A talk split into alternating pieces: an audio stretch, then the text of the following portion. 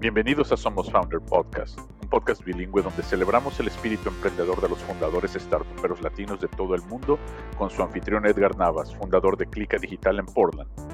Welcome to Somos Founder Podcast, a bilingual podcast series that is a celebration of the entrepreneurial spirit of Latino founders from all over the world, with your host, Edgar Navas, founder of Clica Digital in Portland, Oregon. Esta mañana eh, eh, le damos la bienvenida a Laura Gómez, fundadora de Clever Finance. ¿Cómo estás, Laura? Muy buenos días.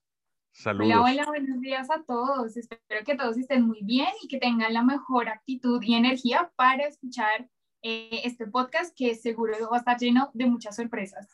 Claro que sí, muchísimas gracias, Laura. Bueno, oye, tú estás en, Bogotá, ¿verdad? Correcto, eres de, de, Bogotá, ok. Y bueno, eres, e, eres, una, eres parte del grupo de Startup Empodera. Este, muchas felicidades para, antes que nada, por, eh, por haber este, eh, bueno, ganado esta competición. Pero bueno, antes que nada, nada más cuéntanos un poquito cómo, cómo iniciaste tu, eh, tu carrera de fundadora. ¿Cómo llegaste a ser fundadora? ¿De dónde vienes? ¿Qué estudiaste? y, y, y qué te apasiona?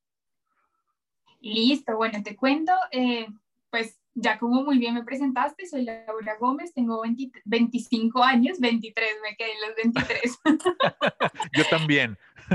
ah, eh, bueno, tengo 25 eh, años, estudié Relaciones Internacionales y Estudios Políticos en la Universidad Militar Nueva Granada y realicé un diplomado en Cooperación y Gestión de Proyectos. Tú me preguntas cuál es mi pasión y es una pasión muy amplia y a la vez muy pequeña y es servir. A mí lo que me levanta todos los días es servir, ayudarle a la gente. Cuando uno se acuesta o cuando yo me acuesto en la noche digo, bueno, este día yo logré que la vida de alguien fuera mejor, si no, si sí, la cumplí y me acuesto tranquila. Y si no, el día de mañana no tengo la meta de ayudar a una persona, sino a dos. Y creo que eso es muchísimo más valioso que muchas otras cosas, porque al final, cuando mueras, te vas y solamente vas a dejar lo que hiciste y tu legado en la vida de los demás. Entonces, creo que esa es mi pasión más grande, como te digo, es muy amplia, pero a la vez no, y es servir, ayudar a las personas, cruzando la calle, dándole la silla a una persona que lo necesita, un consejo, como sea, pero es estando con las personas y para las personas. Wow, ¿cómo le hacemos para clonarte? O este. Lo siento, edición limitada. edición limitada, genial. No, no, no, es muy noble porque, bueno, obviamente también para, para empezar a emprender, ahorita platicamos antes de iniciar la sesión de este, y, tú me, hiciste esa pregunta, ¿no? ¿Cuál es el común denominador? Y bueno, ¿sabes qué? Yo, mi, respuesta era la, la parte de, eh, del poder este, recibir los golpes, pero eso va atado muy a lo que tú dices, la, pasión, porque eso es lo que te hace que te levantes. Yo te decía, sí, la habilidad de tomar los, los golpes y levantarse, sacudirse el polvo y, tirar para adelante, pero por, ¿y por qué lo hacemos? Porque hay una pasión, ¿no? Y la pasión, yo creo que al menos los fundadores que son efectivos. Y no efectivos no, nunca me refiero, aquí no, no, nunca en el podcast nos, nos, hemos referido a éxito, a éxito financiero únicamente, ¿no? Porque incluso en un fracaso tienes mucho éxito, ¿no? Una startup que, que, que no tiene éxito financiero y se va a la quiebra, pues te deja un aprendizaje, ¿no? Este, esperemos. Entonces, esa es la manera de, de, realmente un líder, lo que decíamos, ¿no? ¿Qué es, qué es lo que te hace ver en, en, en una época de, de en turbulencia? La habilidad de un líder es, como, como, la vemos, ¿no? ¿no? en los momentos fáciles, sino en los difíciles. Claro, el, el, paisaje cuando el día es lindo o la visión cuando uno está de pronto en un hotel increíble es una muy diferente a cuando uno está en un día lluvioso o en un mal lugar, por decirlo así. Y las dos visiones te permiten tener información para tomar decisiones y acciones. Entonces, ambos panoramas son completamente importantes para uno salir adelante y sacar adelante sus sueños y las sueños de las personas que están a, los lados dándote la mano y caminando contigo en el cumplimiento o en esta maratón o carrera, diría yo, que es la vida. Ok, No, no, no, muy, muy, buena filosofía. Bueno, este, ¿cómo, cómo tú, por ejemplo, llegas a, a Clever Finance? ¿Cómo, ¿Cómo, llegaste, cómo llegó esta idea? Porque vi, vi, el video que, te, si no lo han visto en, tu, en su LinkedIn, por favor, vean, es un, un video bastante, es, es, corto, es un par de minutos nada más, pero muy conciso. Pero ¿cómo llega esta idea? Yo creo que, o sea, de tu, de tu carrera profesional, ¿cómo, ¿cómo decidiste lanzar este proyecto? Claro que sí, te cuento que eh, este proyecto nació de la mano de una persona muy, muy importante que ha sido también como un compañero, eh, el cual nos ha, bueno, juntos hemos, hemos sacado todo esto adelante en las buenas y en las malas, como hablábamos. El nombre de él es Andrés Heredia. Y eh, nada, nosotros pues teníamos una muy buena relación y un día estábamos mirando el tema de noticias, pues como informándonos de la realidad de nuestro país que es tan importante. Y eh, nos dimos cuenta en el año 2012 que Colombia ocupó uno de los últimos lugares en las pruebas PISA frente a temas de educación financiera. Esta prueba es muy importante porque pues mide el nivel de educación que están teniendo los jóvenes eh, de bachillerato o de secundaria en distintos países. Okay. Y dijimos como es increíble que nosotros tengamos un muy bajo nivel teniendo en cuenta que si vas a ser científico, actor, eh, si vas a ser, si decides ser ama de casa o padre de familia, tú vas a tener que administrar dinero, sea cual sea tu carrera. Y de eso depende mucho el tema de cómo te sientas con tu vida, si te sientes eh, que estás bien, si quieres subir tu nivel económico. Todo eso está relacionado independientemente del proyecto de vida que tengas. Entonces, ¿Por qué la gente no está aprendiendo esto? Porque la gente no se quiere informar sobre educación financiera. Ok. ¿Y, por qué es eso? Perdón que te interrumpa. ¿Tú por qué crees que sea eso? Ahí, ahí voy. Imagínate que, claro, cuando uno va a un colegio, porque iniciamos en colegio, ya más adelante evolucionamos, nos dimos cuenta que a los chicos no les interesa aprender de dos palabras puntuales que los asusta o los aburre, educación y finanzas, números, matemáticas. Y uno era como, bueno, ¿cómo hacemos que esta gente o estos chicos se enamoren de lo que podría ser su futuro? Y eh, nos dimos cuenta que la mejor forma era por medio de metodología experiencial. Es decir, yo te quiero preguntar aquí, a ti haciendo un paréntesis, cuéntame qué es eso que te encanta hacer, amas y lo harías aunque no te pagaran eh, un solo peso. Esto que estoy haciendo aquí, lo cual no me pagan un solo peso. Listo. Esto exactamente, sí. ¿Qué tal si yo te digo, Edgar, nosotros podemos hacer esto que tú tanto quieres y tanto te apasiona, que es generar un podcast, mientras aprendes educación financiera y mientras aprendes cómo afrontar las temáticas o las cosas que puedes presentar a lo largo de tu vida en temas financieros. Ok, fácil. Cambia mucho, cambia muchísimo la perspectiva, porque en uno te estamos diciendo, vamos a hacer la clase de educación tradicional en la cual te vamos a enseñar algo o vamos a enlazar algo que seguramente amas y te apasiona con algo que tienes que aprender para tener un buen, eh, digamos, estilo de vida o desarrollo en tu vida. y vimos que ese era el secreto, ese era el punto en el cual logramos generar o crecer en temas de educación financiera. Ok, porque también es lo que aquí en Estados Unidos llaman peer-to-peer, -peer, no de, de ¿cómo lo traduciría? Ah, ah, bueno, ah, eh, como que mi mismo peldaño, ¿no? O sea, no me estás hablando tipo profesor hacia abajo, este, en, típico, e, en un esquema típico de educación profesorial en el que tienes que escuchar y nada más, eso es súper aburrido, ¿no? Claro, y, y pasó mucho que, bueno, cuando iniciamos éramos estudiantes universitarios eh, de distintas carreras, porque precisamente queríamos demostrar esto de que no tenemos que ser eh, economistas, financieros, sino que podemos ser un doctor, un científico, cualquier persona hablando de educación eh, financiera. Entonces, teníamos estudiantes universitarios de cualquier carrera dándole educación financiera a chicos de colegios de últimos grados. Si ah, te das cuenta, las edades son muy similares. Entonces, claro, cuando de pronto eh, nosotros llegamos en una sesión y había una niña que decía, no, es que tengo un mal de amores porque terminé con mi novio, se generaba esa confianza para contárnoslo y segundo, podríamos generar alternativas en las cuales esa persona pudiera o esa niña pudiera resolver su problema, pero nosotros también estaríamos dando educación, que es nuestro objetivo, nuestro propósito. Entonces, la verdad es que sentimos que ese tema de estar entre pares y poder generar educación entre personas muy similares es muy importante para la confianza. Oh, exacto, sí, no, no, no yo, yo, lo veo clarísimo. Mira, yo tengo una hija que, que está, eh, una hija adolescente, y ahorita lo estoy viendo. Para mí, bueno, te voy a decir, abajo los economistas, porque yo soy uno de ellos.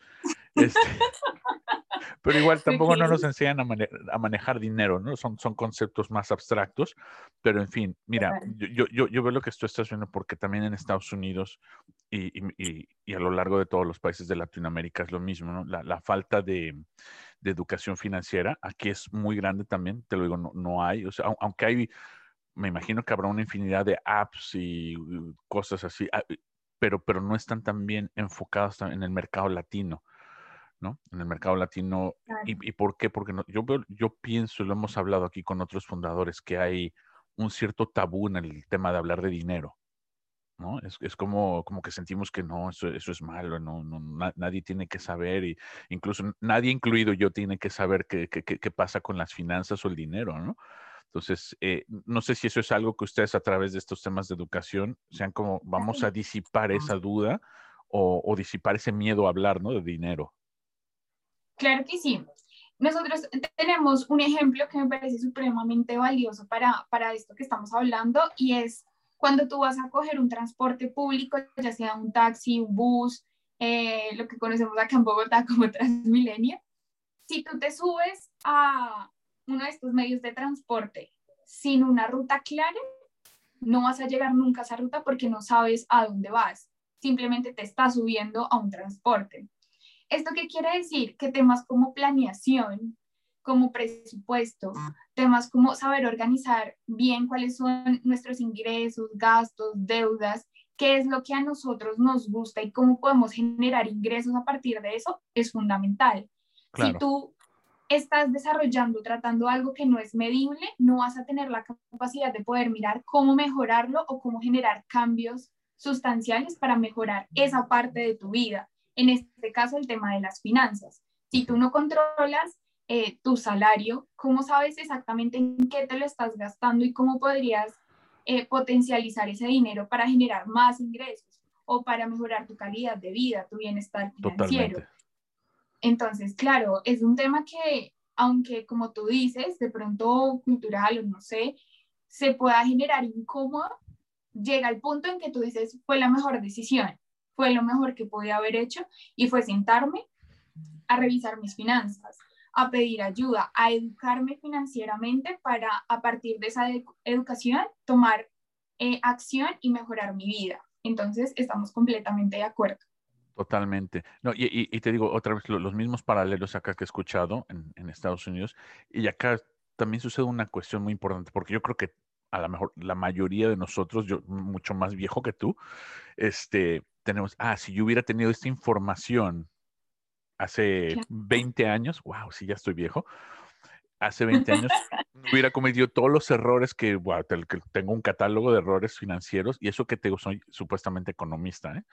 Este, eh, y, yo te digo, eh, ahí es donde veo la importancia, el valor de decir, pero esta, o sea, no se conviertan en yo, porque yo tuve esas experiencias y si yo hubiera tenido toda esa y todas esas herramientas, toda esa educación, todo ese training, no me hubiera pasado eso. ¿Y dónde estaría ahorita financieramente?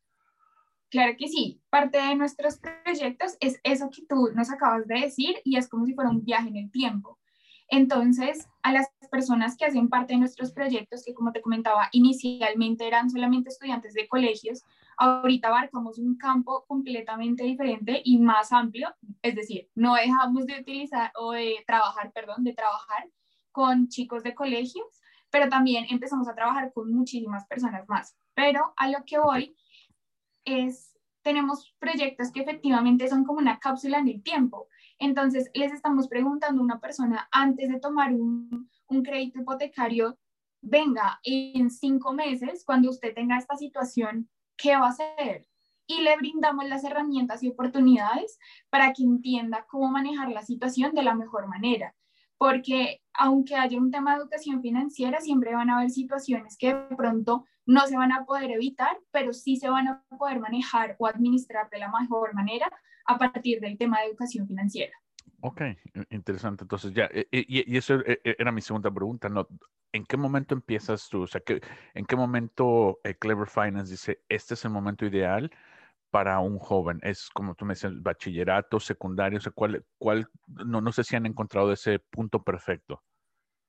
Claro, te cuento un poco. Eh, recordemos la historia que estamos hablando al inicio, las pruebas PISA, el bajo puntaje de educación financiera.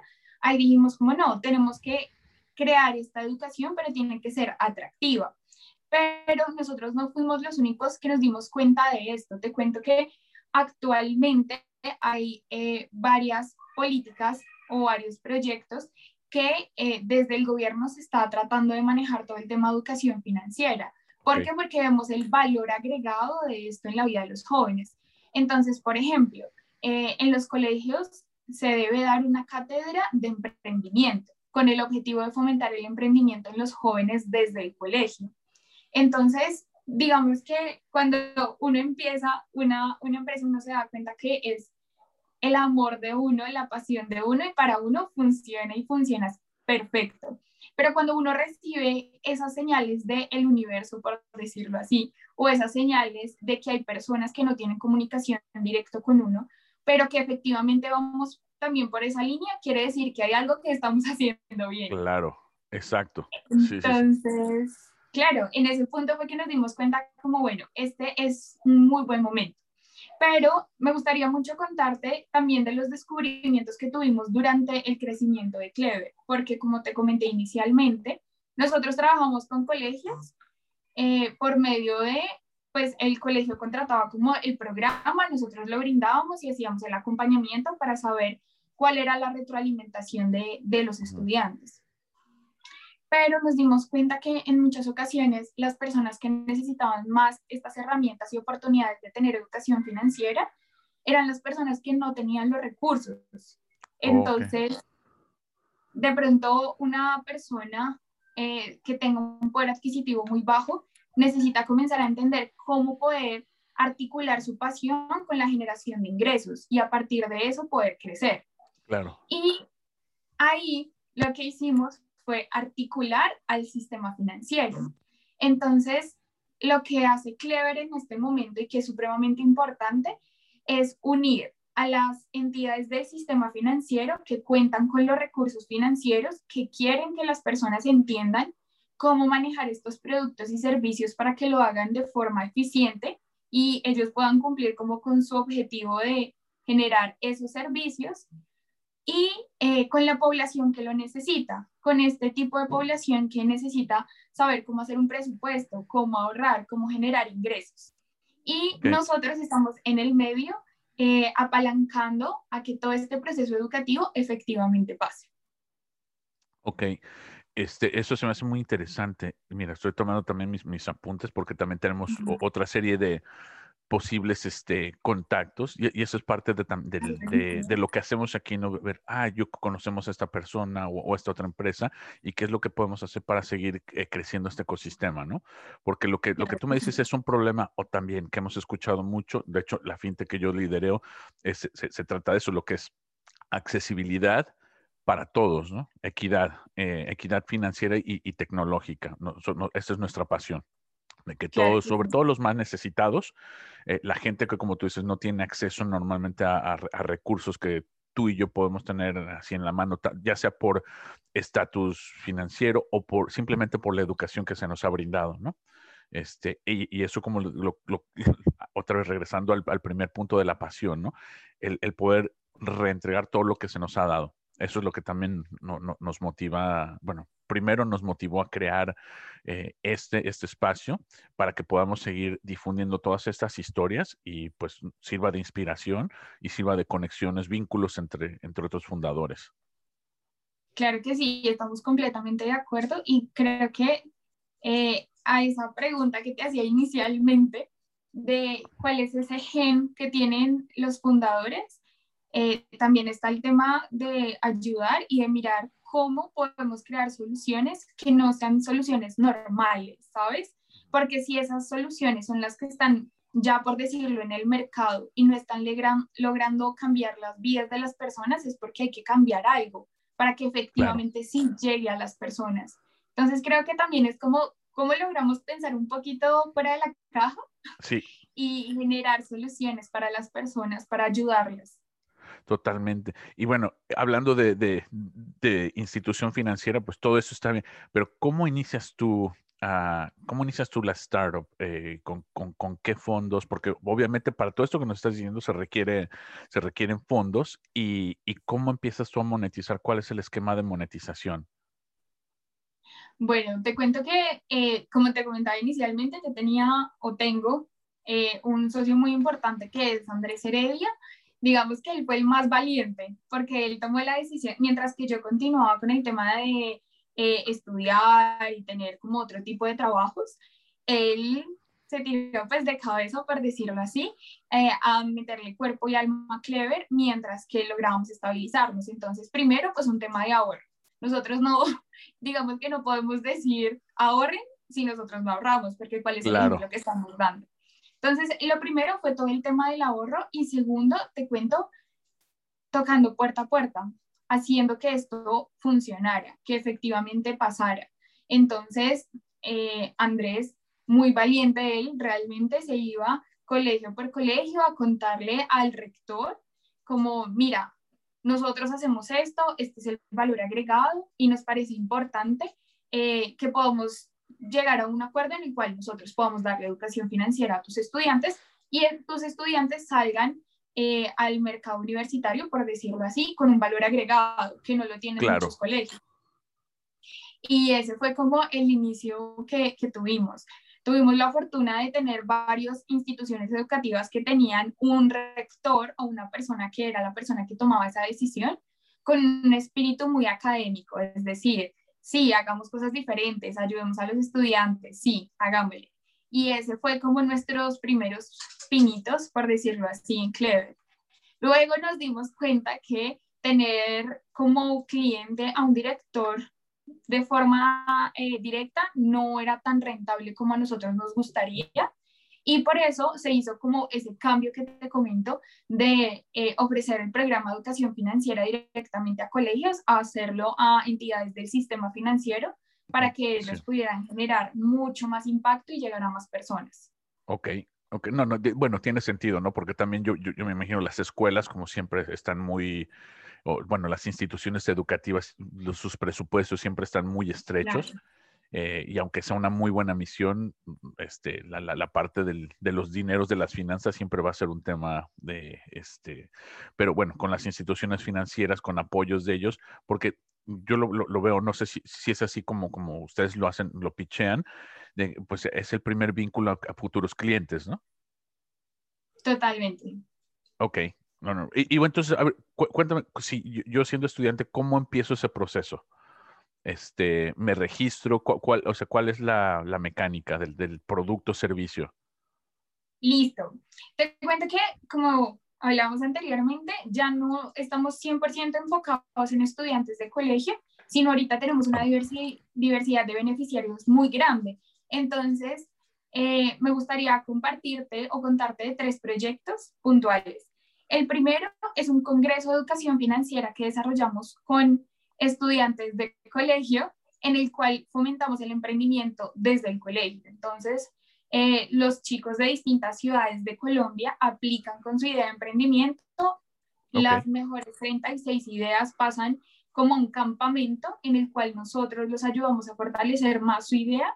Y finalmente nos vamos al Congreso. En este Congreso lo que hacemos es eh, hacer como si fuera una rueda de inversión, pero ficticia, en la cual las personas apoyan los proyectos y los tres mejores proyectos tienen un capital de inversión, que este capital sí es real, em, para que ellos puedan hacer realidad su emprendimiento. Esto lo hacemos de la mano con la Fundación y el Banco Mundo Mujer, porque como te comentaba, siempre que hacemos un proyecto lo hacemos de la mano o en alianza con una entidad del sistema financiero.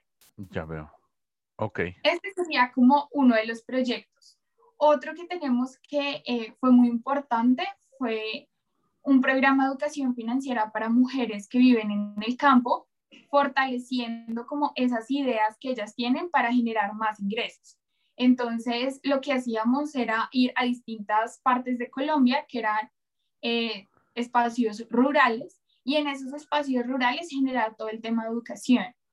Y eh, por último, pues tenemos un tema muy parecido, pero con niños o con colegios que tienen proyectos eh, de emprendimiento, que es, por ejemplo, de café. Entonces el colegio, al ser rural, tiene proyectos de café y nosotros lo que hacemos es en alianza con una entidad del sistema financiero poder generar todo el programa de educación financiera para que ellos puedan realmente crear su empresa y salir adelante con, con su empresa. Imagínate un empresario, no sé, de 15, 17 años y uno dice como, son, son de pronto muy pequeños. No, o sea, si ellos la tienen clara, van para eso y lo logran y lo sacan adelante. Entonces... Qué genial. Em, sí, entonces, de pronto para responderte un poquito la pregunta, porque me fui un poquito por las ramas, em, depende mucho de la persona a la cual le estamos hablando. Si le estamos hablando a una sola persona o una persona natural, esta persona puede hacer parte de nuestros proyectos participando. Entonces, normalmente tenemos concursos, eh, tenemos talleres, tenemos mil proyectos prácticamente, y es lo que nosotros decimos en Clever, lo que tú sueñes que tenga que ver con educación financiera, nosotros lo volvemos realidad. Ok. Sí, o sea, no es una solución para todos, ¿no? no, no es una clase y, y, tú te tienes que imaginar. No, ok, ya lo veo más, claro. Sí, sí, Claro, y eh, si eres parte del sistema financiero, es prácticamente eso. ¿Qué te gustaría hacer en educación financiera que promueva este beneficio para las personas? Tenemos clientes que han creado juegos virtuales, juegos de mesa, congresos digitales, eh, talleres, podcasts, videos. O sea, tenemos una infinidad de productos porque, como te digo, prácticamente le decimos al cliente que sueña y nosotros lo volvemos realidad siempre y cuando esté eh, directamente relacionado con inclusión y educación financiera. Wow, no, no, no, espectacular. Entonces, bueno, y, a todo esto, ¿qué tan grande es tu equipo? Eh? Bueno, te cuento que equipo base, base, somos cinco personas. Ok. Y a partir de eso y de los proyectos, lo que hacemos es ir articulando personas, ir articulando. Nosotros tenemos dentro de nuestra estructura un laboratorio ese laboratorio está integrado por jóvenes universitarios y lo que hacen en ese laboratorio es generar proyectos eh, sociales para fomentar el tema de educación financiera. Estos proyectos sociales tienen un componente muy especial y es que son proyectos creados o impulsados por los mismos integrantes del laboratorio. Okay. Entonces, si yo soy estudiante universitario y veo que en mi comunidad hay una fundación la cual le serviría un programa de educación financiera, lo hablamos dentro del equipo y hacemos que ese proyecto sea una realidad y quienes lo brinden sean los estudiantes que son parte. Claro, claro. de esa manera, ellos están generando el impacto directo en su comunidad. Son ellos el agente de cambio y se le da un protagonismo muy importante a la juventud eh, que es tan importante. Es el futuro, como dicen. Entonces, desde ya es, bueno, usted sea parte del cambio. ¿Cómo? Así. Y ya. Wow, ok. No, no, este, esto es un esfuerzo más wiki, ¿no? Este, y desde, como tú dices, desde abajo. Y, bueno, ahora entonces ustedes empezaron en el 2012 y llega, llega el año pasado. Eh, ¿cómo, cómo, cómo, te, bueno, sabemos que el, el ecosistema fintech en Colombia y para mí creo que es uno de los más robustos en Latinoamérica. Este es no nada más más robustos en, números, pero yo creo que más organizado. Este, eh, y, hay, hay, gente sensacional como tú, eh, pero también programas como este de Empodera. ¿Cómo, ¿Cómo te enteras tú de este programa y cuál, cuáles son los beneficios para ti en este del, de, un programa como Empodera? Bueno, te cuento que eh, muy, muy orgullosa y muy feliz de ser parte de Startup Empodera. Nosotros nos enteramos de esta convocatoria pues por redes, haciendo como todo un tema de investigación y eh, nos dimos cuenta que había una categoría que era muy, muy importante para nosotros y que era el momento de contarle al mundo este secreto, que no está en secreto y es vamos a ayudar a la gente a educarse financieramente. Entonces, eh, nada, te cuento, vimos la convocatoria, lo hablamos con Andrés, mi compañero, y dijimos, como no es el momento, vamos a hacer la aplicación. Estábamos haciendo todo el proceso de aplicación y me acuerdo mucho que ya se iba a cerrar la convocatoria y aún no habíamos terminado, entonces fue como, fue pucha, teníamos que lograrlo sí o sí, es una meta que sí o sí.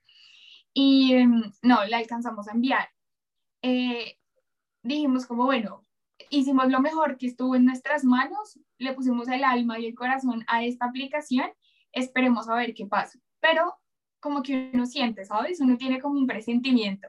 Entonces era como, sí, lo vamos a lograr, lo vamos a lograr. Em, pasó algo súper chistoso. Imagínate que yo me registré en la plataforma con mi correo personal que no utilizo hace un montón de tiempo. Entonces, nada, yo pues comenzaron a pasar los días, eh, no, pues no teníamos como respuesta. Obviamente eh, aún estaba como en el tiempo del cronograma, es decir, estaban bien, pero pues uno tiene como la esperanza de me van a avisar antes, me van a avisar antes. Llegó el día y nada, no, no, no nos avisaban, entonces nosotros dijimos, bueno, pudo haber un retraso interno que es completamente normal. Pasaba el tiempo y nada, y nada, yo, ¿será que no? ¿Será que sí? Y una mañana eh, entré a un celular que tenía, que era como un celular viejito, y me di cuenta que habían llegado varios correos, o sea, nos ah. habían notificado. Y yo no podía los nervios, o sea, fue pucha, estaba muy, muy nerviosa. Y cuando me di cuenta, pues nada, habíamos quedado, pero nos enteramos súper tarde. Por esas cosas de no tener bien, bien alineado el tema de, de los correos y demás. Pero bueno, no, cuando nos enteramos, me acuerdo mucho que eh, fue una llamada que, que, tuve con Andrés y le dije como Andrés, no, pues no lo puedo creer, te voy a enviar la carta para ver si yo estoy leyendo mal. Por favor, léela tú y dime si estás leyendo lo mismo que yo. Sí, sí. y no, pues muy, muy contentos, muy felices, muy agradecidos. Este espacio de Startup es un espacio increíble, ¿sabes? Es un espacio en el cual cuando tenemos una reunión, damos un grupo en WhatsApp y todo el tiempo estamos ahí como hablando, pendientes, compartiéndonos cosas. Pero cuando tenemos ese espacio de reunirnos por Zoom o tener, es mágico, porque cuando comenzamos a escuchar todo lo que las otras emprendedoras hacen, se te llena el corazón de orgullo y de alegría. Y es, pues, pucha, estas, estas mujeres son increíbles, todas aquí somos increíbles y todas nos vamos a dar la mano para que todas podamos salir adelante con nuestros emprendimientos. Acá no hay una que resalte más que otra, sino que todas vamos adelante y nos damos cuenta que el tema de que las mujeres podemos empoderarnos, empoderar a otras y salir adelante es tan real que lo que te digo, uno las escucha hablar y uno se inspira. Y también es muy gratificante saber que cuando uno habla, alguna otra compañera se conecta y dice como, wow, me hiciste pensar, me hiciste recapacitar, me inspiraste. Eso para uno es completamente gratificante. Eso de frente en la parte más como emocional, pero hemos tenido espacios de co-creación, tenemos mentores, eh, tenemos espacios de networking, tenemos muchísimas, muchísimas facilidades con aliados, los cuales en verdad le dan un valor agregado a nuestras empresas gigante, claro. porque estamos como en ese proceso de crecimiento y tener alguien al lado que te dé la mano, te asesore y te ayude es supremamente importante. Y ese es el rol que en este momento está teniendo todo el proyecto o el programa Startup en Poder. No, wow, increíble. Este, y, eso, y eso que me dice también muy importante, la parte emocional. O sea, porque, bueno, sí puedes tener todo lo que ya hablamos con la directora del programa este, la semana pasada, con Masayo, y, y bueno, increíble, ¿no? O sea, y, esto ojalá pudiera ser replicado a nivel mundial, o y este, lo hablábamos con ella precisamente, a nivel regionalizado, ¿no? Este, porque eso también es un tema que aquí se escucha mucho. Hay un grupo de mujeres eh, emprendedoras latinas y, y mujeres VCs este, capitalistas este, latinas y son, y son contadas con la mano. O sea, ya las hemos entrevistado casi a todas y, y lo bonito es que están, están haciendo un grupo muy poderoso entre ellas para precisamente esto. Lo primero es inspirar, ¿no? Y después, el, el, el a, ver, también, no nada más es inspiración, es creación. resolver problemas. Es acción, no es palabras y estas son mujeres de acción, ¿no? Dicen, mira, yo ya lo hice este, y, y, cuando se dieron cuenta, wow, si yo lo hice y tú y tú y tú, imagínate si en conjunto lo hacemos lo que podemos hacer, ¿no? Sí, total. Ahí, frente al tema de la acción, en este momento recuerdo una frase, pero no recuerdo exactamente de quién, que decía que una idea sin acción es una ilusión. Y si lo analizas, totalmente. Si no hay una acción que respalde tu idea, no, esa idea no va a surgir, no va a claro. florecer. Yo, tengo otra versión de, de, esa misma frase, pero en un lenguaje más colorido. Cuéntame cuál es. No, no, no. bueno, es que una idea sin acción es un pedo al aire, así. Un poquito diferente. Un poquito diferente, pero creo que la idea es la misma, ¿no? cumple la misión, sí. Eh, cumple la misión. Digo, eh, eh, y, y, te digo eso, en, en, alguna ocasión la escuché en, en, mis días empezando como, como fundador y me hizo reír tanto así fue en, en un networking, cuando se podían tener networkings, este, los recordamos con cariño, pero sí, es verdad. Y, y para mí fue una de, también, fíjate, de las lecciones eh, importantes y yo le he transmitido porque yo hice la misma pregunta y la misma pregunta me la, me la, me la han hecho. Me dice, ¿cómo tú guardas tu idea? ¿Cómo, ¿Cómo hiciste para que no salieran las cosas? Le dije, mira, las ideas sin acción no valen nada. Y, ahí fue donde vino eso, no es nada más eso al aire. Digo, si, si tú no tienes un plan de acción, no es de que, ah, es que me van a copiar, no importa, lo que vale es la ejecución para, tanto para un inversionista, para ti mismo. O sea, no, es, no es la idea, no, a ver, no somos Einstein de que tienes que te guardar tu formulita aquí. Si no, si no la ejecutas, no vale absolutamente nada. Punto. Entonces eso a mí se me quedó muy grabado y dije, ok, y, ya, y cuando la gente me pregunta, no, olvídate de tus ideas. ¿Cuál es tu plan de acción? Es el cómo, cómo lo vas a, a llevar a, a, a hacer una realidad, ¿no? Total, estamos completamente de acuerdo con, con eso que planteas. Pero bueno, como te decía, nada más un poco de humor, porque... Pero me parece increíble. Oye, y, a ver, ¿y cómo de, aquí? porque lo que hablábamos también con Masayo es, eh, y parte de la premisa de Empoder es de cómo, eh, el, o sea, cómo escogen estas empresas, las mujeres, grandes mujeres emprendedoras, con proyectos que se puedan escalar y transmitir a, a, nivel internacional, ¿no? Porque te digo, yo lo que estoy escuchando ahí es que fácilmente aquí hay una necesidad también muy grande y no nada más en los niños latinos, en todos, este, eh, por igual. ¿Cómo, cómo, cómo haces tú o cuáles, qué planes tienes tú de, de Clever para, para, poder salir al, eh, no nada más de, en Colombia, salir fuera del, del país? Claro que sí, pues mira, te cuento precisamente como tú nos comentabas hace un momento, eh, eh, son, son, aunque somos países diferentes, las situaciones son muy similares. Entonces, el tema de no existe un tema de educación financiera o las personas no cuentan con los recursos para poder brindarse eh, esa educación financiera es muy real en toda Latinoamérica. Nosotros lo que queremos hacer es precisamente poder ir escalando el tema de los países y poder llegar a países como México, Chile, Perú, pues poder llegar a distintas em, entidades las cuales nos permitan en alianza llegar a más personas y poder combatir todo este tema de educación financiera en, en varios países. Pero sí nos parece muy importante el tema de cómo las entidades que hacen parte del mismo país quieren que las personas de su mismo país salgan adelante, surjan, sí, puedan tener esa llama de aprendes educación financiera y sales adelante y cumples todos tus sueños. Ok, bueno, fenomenal. Bueno, y, y, y, yo creo que eso es parte, parte de la premisa también de lo que hacemos.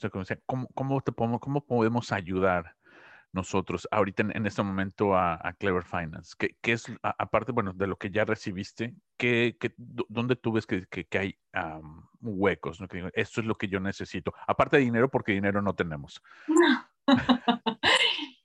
Bueno, yo creo que el tema de, de, la ayuda es hacer que las personas conozcan esto. ¿Por qué? Porque cuando una persona es consciente de que necesita o, o, es importante tener oportunidades y herramientas de educación financiera, te aseguro que su vida cambia, porque su chip en la cabeza cambia. Deja de de pronto ganar para gastar, sino ganar para ahorrar e invertir. Invertir. En exactamente. Entonces, ese chip de la cabeza cambia mucho y es lo que nosotros realmente queremos. Nuestro gran propósito como Clever Finance es promover el bienestar financiero en las personas, entendiendo bienestar financiero como tienen un ahorro para enfrentar cualquier situación difícil que puedan afrontar.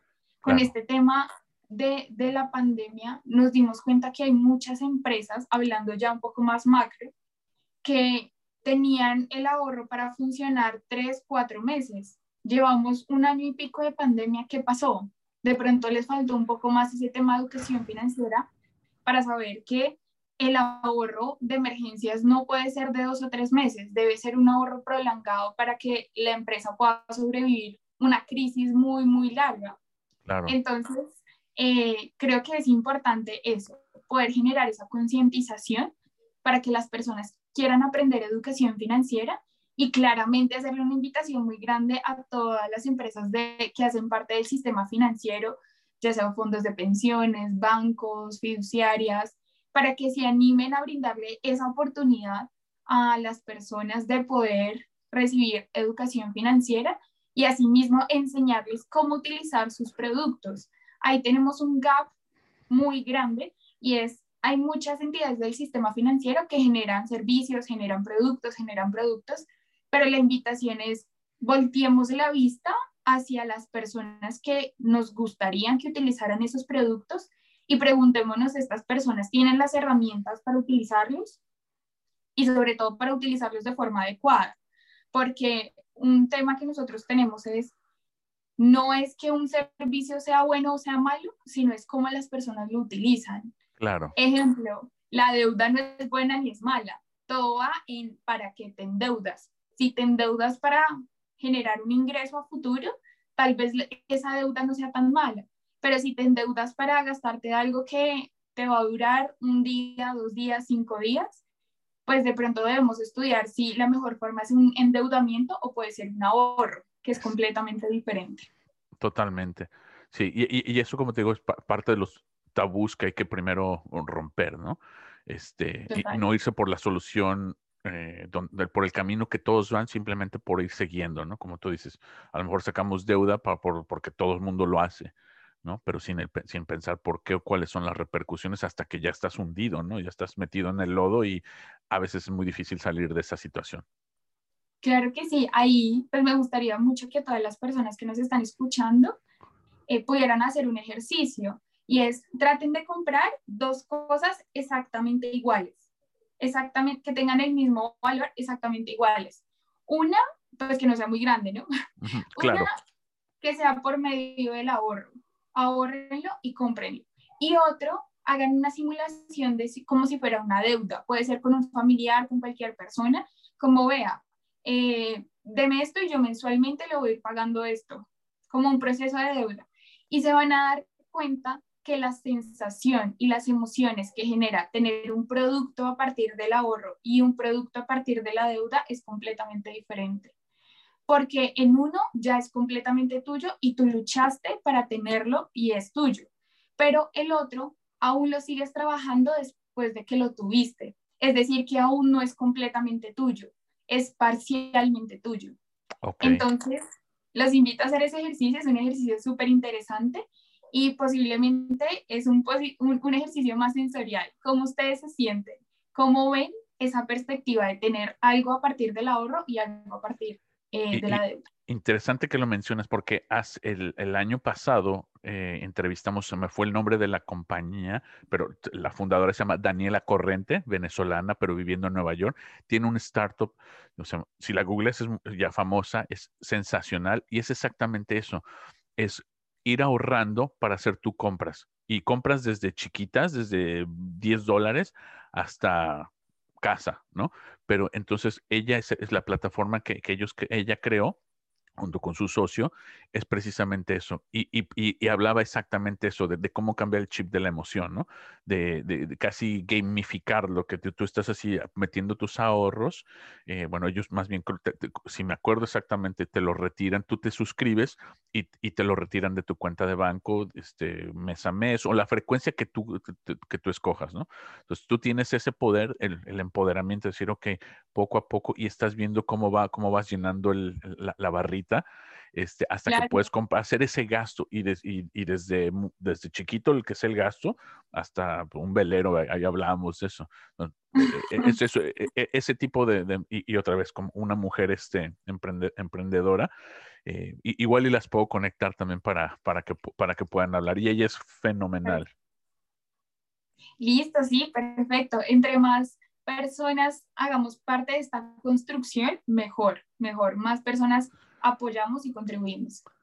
Oye, Laura, y entonces, ¿cómo nos inscribimos? ¿Dónde te seguimos en redes para poderlo publicar por todos lados? Listo. Nosotros tenemos nuestra página web, es www.cleverfinance.co y eh, pues estamos en Instagram, Facebook, Twitter, LinkedIn, todo como Clever Finance, eh, Co. Clever Finance Co. En Instagram es el único no, se llama Clever Finance Lab. Del resto, Clever Finance Co. Y de nuevo la página www.cleverfinance.co. Excelente, Lara. Pues bueno, mira, vamos a hacer, vamos a empezar a difundir, empezando por el podcast y cualquier cosa que, que podamos hacer para ustedes, nosotros desde Estados Unidos, con, muchísimo gusto. Este, tenemos una, yo, creo que hay una muy buena comunidad de, fundadores. Por, ejemplo, ya, eh, este, ya conoces a Sandra Rubio de tu cohorte, entonces eh, ella, eh, ya, tuvimos la oportunidad hace, un par de años de entrevistarla y es, es sensacional. Es increíble, Sandra es una persona supremamente inspiradora y claro que sí, acá también estamos, como te comentaba hace un momento, todos apoyándonos, dándole la mano y sacando todo esto adelante. Entonces, mil gracias por la ayuda. Igualmente acá estamos para cualquier cosa que necesite. Y mil gracias por este espacio, por tomarte el tiempo de conocer un poco de Clever Finance y saber cómo fue nuestra historia y trayecto. No, pues, muchísimas gracias por venir, Laura. Que estés muy bien y saludos a todos a Colombia. Cuídense mucho. Gracias. por acompañarnos y sintoniza la próxima semana para un nuevo episodio. Y no olvides suscribirte en somosfounderspodcast.com para recibir actualizaciones sobre los próximos programas y síguenos en redes en at somosfounders. Thank you for listening and please join us next week and don't forget to subscribe at somosfounderpodcast.com for updates on upcoming shows and follow us online at Somos Founders.